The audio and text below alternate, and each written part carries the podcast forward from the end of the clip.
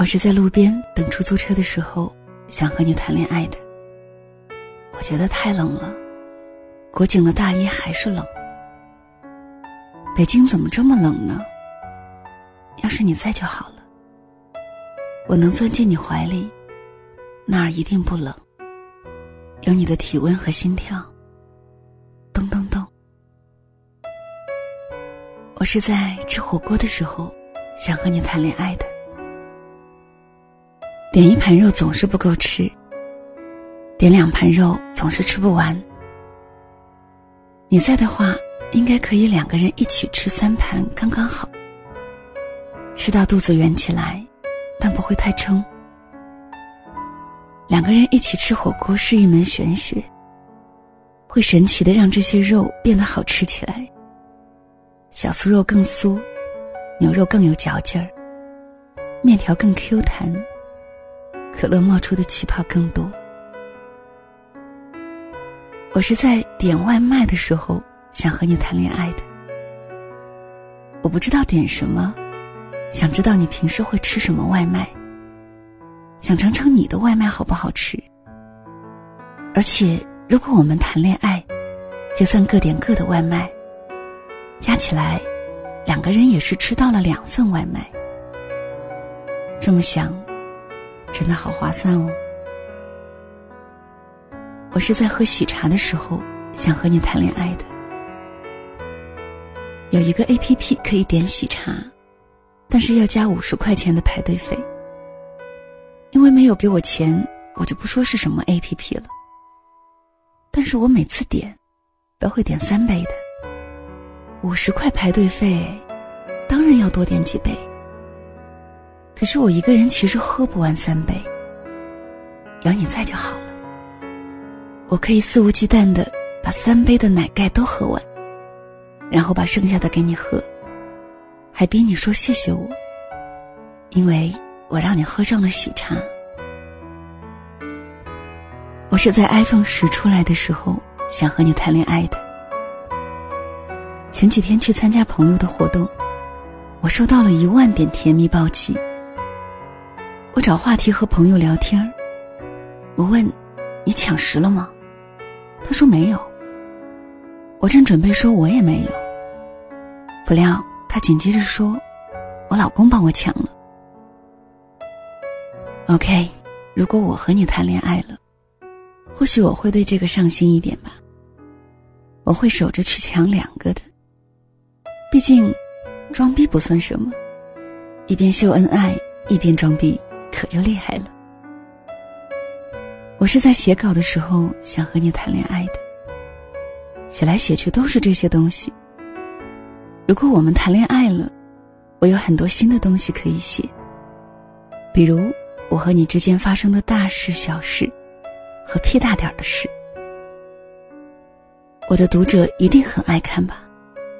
因为我特别擅长写甜甜的东西，但是没有素材，太可惜了，真的。我是在看电影的时候想和你谈恋爱的。我有很多朋友，可是朋友又不能用来谈恋爱。我很想和喜欢的人一起看电影。如果电影很好看，我就半路讨论各种情节；如果电影不好看，我就靠在你的肩膀上睡觉。如果电影投过我的广告，我就能在你面前嘚瑟。这个电影和我有深度合作。我是在狼人杀的时候想和你谈恋爱的。我玩狼人杀不喜欢按常理出牌。如果我和你一起玩狼人杀，我是狼，你是好人，我就做一只倒钩狼帮你赢。我是预言家，你是狼，我就给你发金水。我是猎人，你是狼，我就带走女巫。我不是好人阵营，也不是狼人阵营，我是你的阵营。我是在睡懒觉的时候。想和你谈恋爱的，我很喜欢赖床，不知道你是不是？如果你是，这么冷，我们抱在被窝里看动漫吧。我搜集了好多好看的番，舍不得看，等你来一起看。如果你不喜欢赖床，我陪你去吃早餐，去散步，去看日出，都可以。然后呢？然后我回家睡午觉啦，我都陪你早起了。午觉，你可要抱着我睡哦。北京的冬天就很冷了，别的女孩子都已经有人牵着手了。你什么时候带我去吃火锅啊？我不会白吃的，我能给你暖床。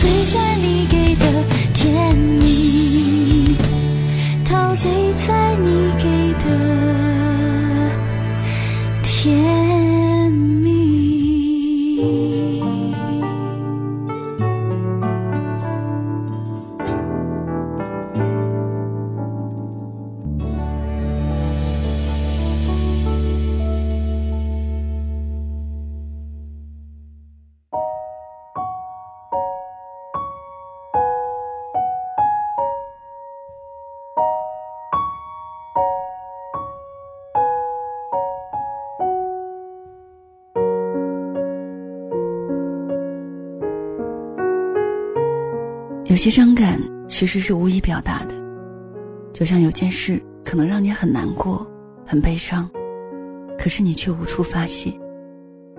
很多人以为你的无动于衷是冷血，可事实上，你只是被难过压抑到不知道如何表达。这样的感情，你有过吗？这里是两个人一些事，谢谢你的收听，我是小溪，春晓的晓，希望的希。今天分享给你的这篇文叫做《我见过最难过的人，他一滴眼泪也不掉》，作者是木树。文章首发于公众号“蜡笔小尖叫”。以下的时间分享给你听。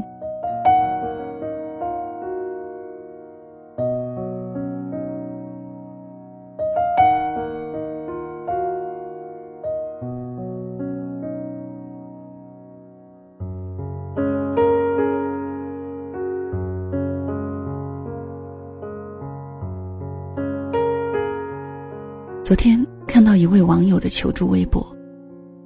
前段时间，他的母亲去世了。在丧葬期间，他没流过几次眼泪，甚至心中也没有太悲伤的情绪。他淡定的安排着母亲的丧事，安排那些来吊唁的人，甚至还在深夜的时候给别人煮宵夜。出殡的那天，很多亲戚都哭到崩溃。可他却只是眼眶泛红，一滴眼泪都没有掉下来。亲戚朋友都很生气，说他不孝顺，指责他太冷血。但他和母亲的关系很好，他也真的很难过，可是他就是哭不出来，所以他很恐慌。深深的自责感让他在最近一段时间几近崩溃，已经严重到影响日常生活。最近去医院检查，得了忧郁症。他问：“是不是真的自己骨子里真的是一个冷血的人？”他发出这个问题后，引来了几千位网友的回复。有太多的网友跟他有共鸣。以下摘录几段分享给你。母亲去世时，内心只感到麻木而没有悲伤。有天晚上睡觉被冻醒了。突然想到母亲给我盖被子时的情景，再也忍不住了，痛苦流泪。已经十年了。有次公司赶项目，我连续一周加班到深夜，总是会忘记吃饭。有天突然想到了之前每次加班时，他在电话里总是提醒，再忙也要记得吃饭。那时候觉得很烦，但是现在再想听他说这句话。却再也听不到了。默默的出门吃面，吃着面，眼泪却止不住掉下来。有次和老公逛商场，在去往女装区时，路过一层卖中年女装的地方。当时我看中了一件羽绒服，然后就对老公说：“哎，你看这个好不好？我给我妈买一件。”老公用诧异的眼光看着我。我才突然想到，我妈一个月前过世了。去年的时候，我升职被调去另一个城市做地区负责人，我特别开心。想着给我爷爷打电话告诉他们这件喜事，拿起手机，才想到他已经离开一年了。我爸是突发脑溢血去世，我弟弟哭到晕过去，可我当时很镇定。签了医院的单子，处理着之后的所有事情。可是再后来，我回家看到他平时听的收音机，他穿过的衣服鞋子，刚喝完一半的牛奶，水池里洗了一半的菜，就崩溃了。他的生活痕迹都还在，人怎么就走了呢？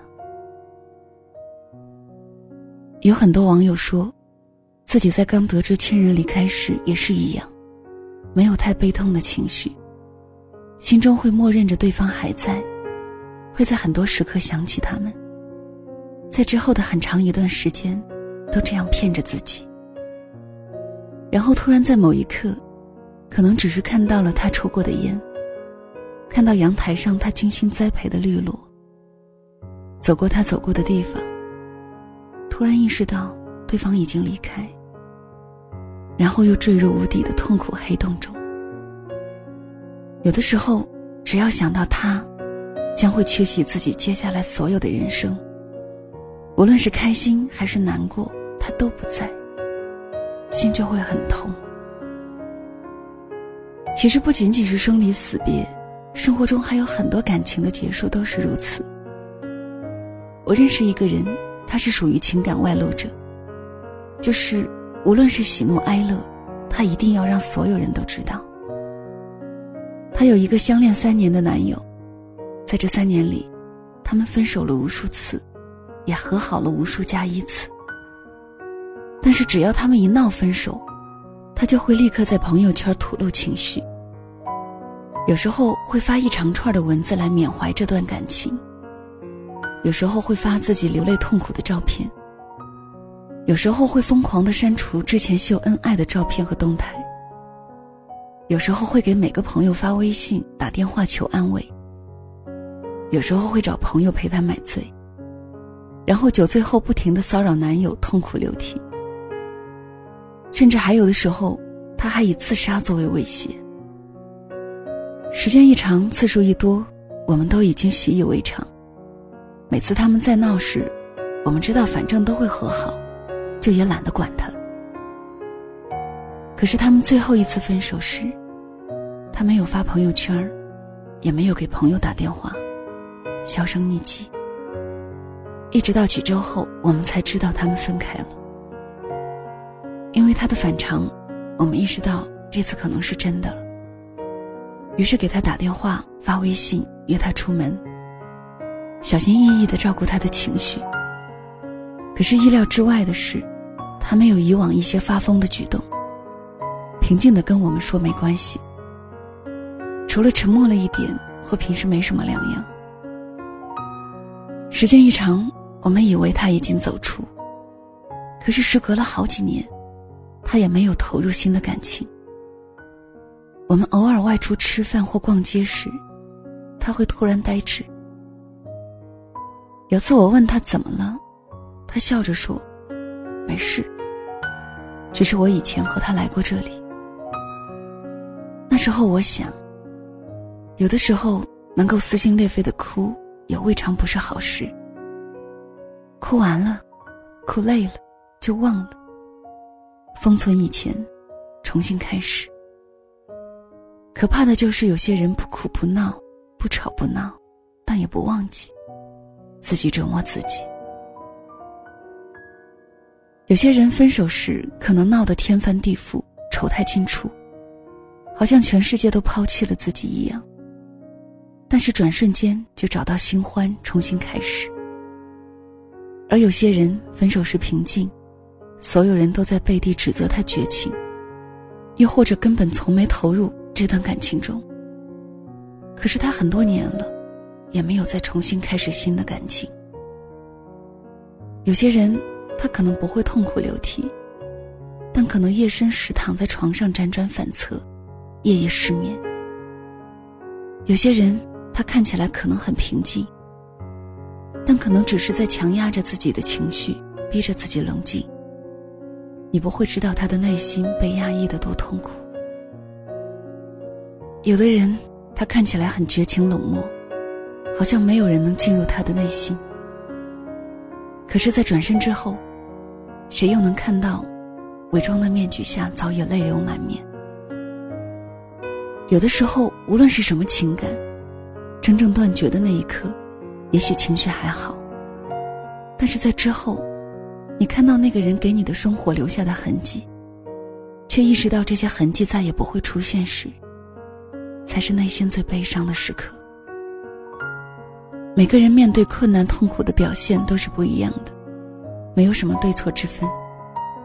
对于大吵大闹的人，突然沉默才是最大的痛苦。对于那些默默忍受的人，能哭出来。已经是好事。记得之前看到过一句话，感慨的往往都是过客，沉默的才是情人。有的时候可能哭不出来，才是真正的痛苦吧。不要因为一个人看起来不够难受，就指责他从没有投入过这份感情。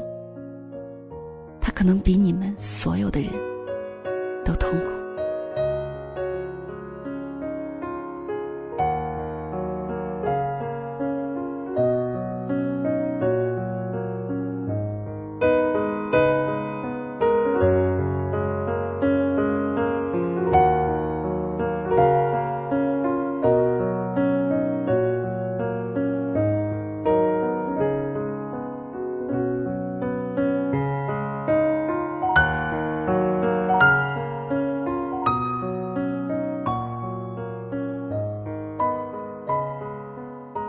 当中提到的这些有些人，你属于哪一个？有时候也会和朋友聊起这样的事。作为小溪而言，小溪属于那一种转身很决绝的人，于是也会被人说冷酷啊、无情啊。